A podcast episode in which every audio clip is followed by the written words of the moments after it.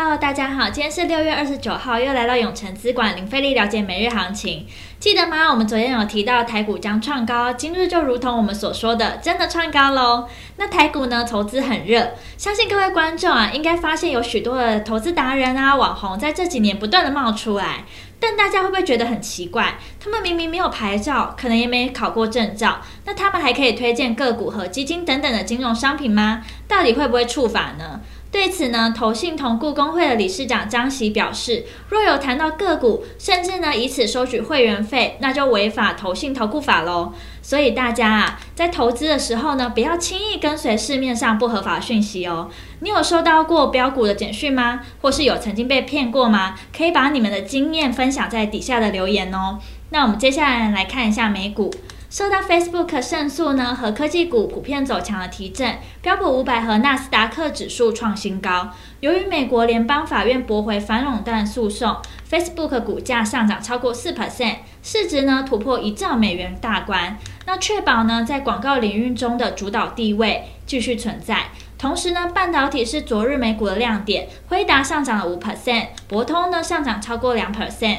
那美股四大指数啊，仅道琼下跌了一百五十点五七点，主要因为能源和运输股的压力。其余三大指数皆上涨，标普五百及纳斯达克指数来到历史新高点。那科技五大天王呢全涨，其中脸书就涨了四点一八 percent，微软上涨一点四零 percent。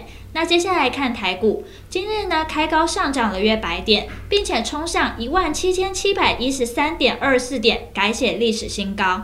台积电 ADR 呢涨了二点六 percent，也让电子全指股回升。台积电以五百九十八元开出，中场收敛收在五百九十五元。大立光呢温和上涨了两 percent，而钢铁族群吸引大量买盘涌入，中钢呢最高来到三十八点八元。不过呢后来卖压出笼，一度翻黑。同时烨兴、烨辉、新钢等多档钢铁族群攻上涨停，占大盘成交比重两成。而近期最热的航运股今日普遍翻黑，运输股呢还是不错，但其余航运族群呢表现不佳。今日的金融股卖压也较重，最后大盘呢中场小涨了七点二二点，收在一万七千五百九十八点一九点，成交量呢来到五千九百二十七亿，三大法人呢共计卖超一百四十二亿。自营商买超两亿，投信买超零点八四亿，外资卖超一百四十六亿。那目前呢，可以看出台股创高了。今天加权指数突破了前高一万七千七百零九点，虽然只是盘中短暂的创高，但这也表示着台股呢目前的买气依旧充足，且也印证了我们的看法。而中场呢，台股收敛涨幅到小涨三十点，其实是件好事哦。太过快速的冲高，反而容易出现技术面的假突破拉回，缓步来回震荡走高，才是有利于台股的局面。盘中的热门产业包含了钢铁、电气电缆，未来趋势及展望。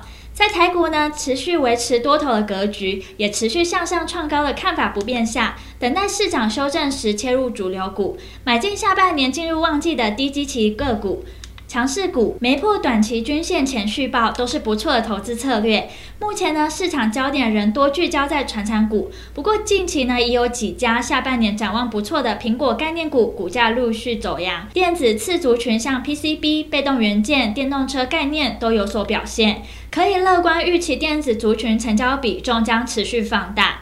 那听到这边，相信大家一定在了解完国际跟台股状况后，更希望知道怎么对于自己的投资获利有帮助。记得哦，稍后六点，我们永诚资管张太一分析师会详尽针对盘中热门族群解析，包括二六零三长荣、二六零五星星、二三二七国巨、二零二七大成钢、二六四二宅配通，敬请期待。那今天的永诚资管零费力了解每日行情就到这边结束，祝大家可以操盘顺利。喜欢我们可以订阅，按下小铃铛。想更了解我们永诚资产管理处，欢迎到我们粉专及我们官网。那我们明天见喽，记得准时收看我们永诚资产管理处等你哦。